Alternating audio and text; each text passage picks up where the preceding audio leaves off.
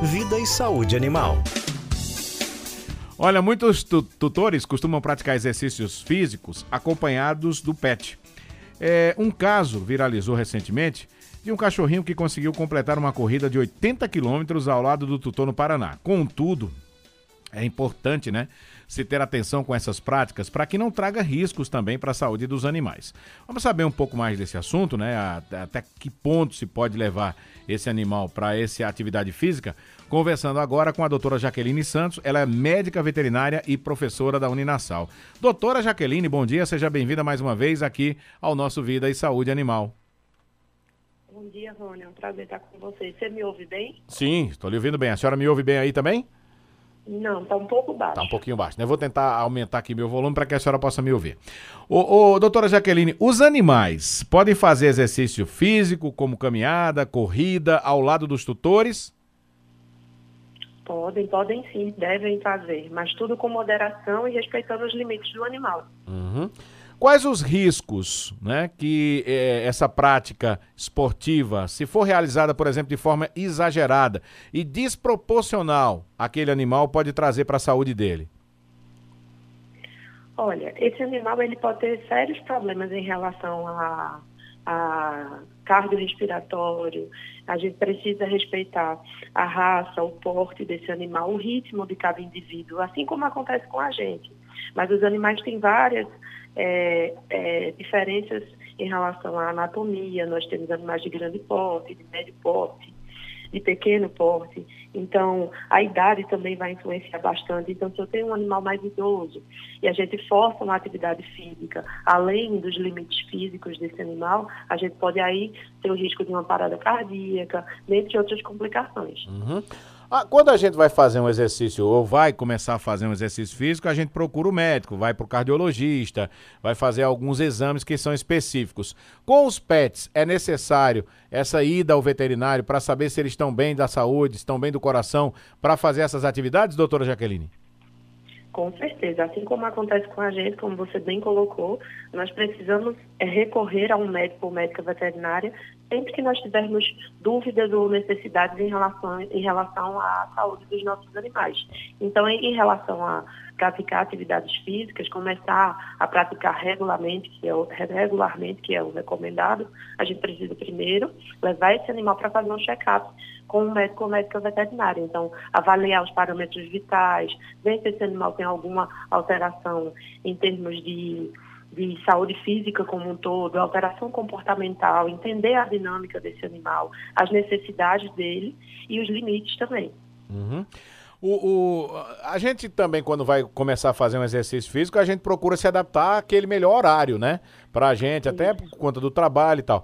Para os pets também, é necessário que se haja uma, uma um, um ajuste no horário, ou seja, um melhor horário para fazer essa caminhada. Existe isso também, doutora?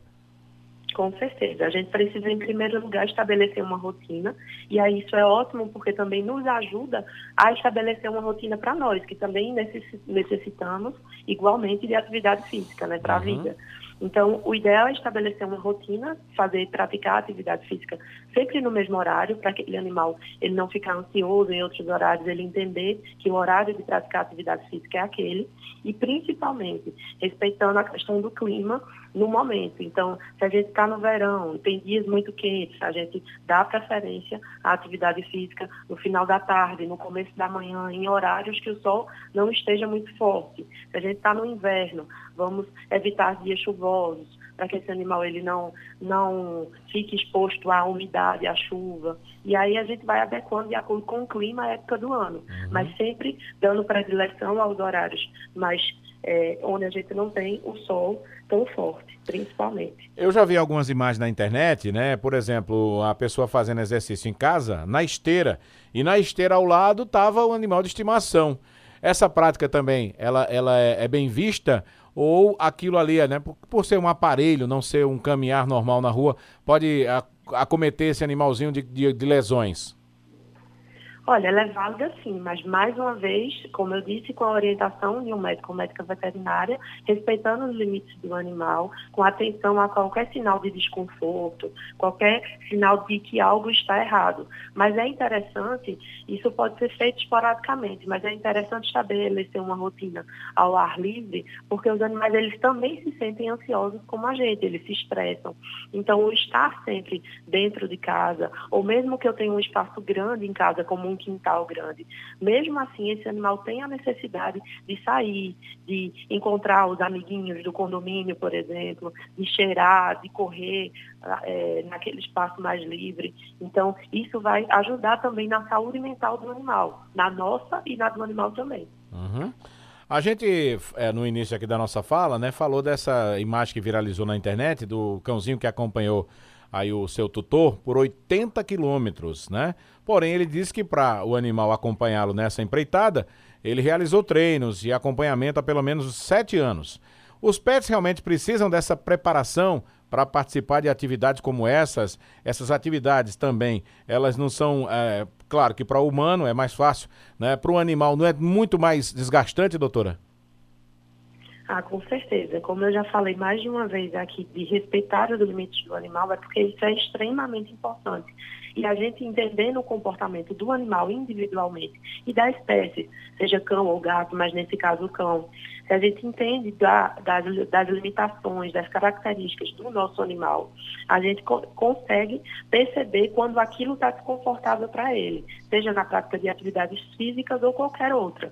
Mas como você bem colocou, havendo um comprometimento, um acompanhamento médico veterinário a longo prazo, uma preparação física para uma atividade dessas, a gente tem um menor risco de problemas, mas ainda assim podem acontecer.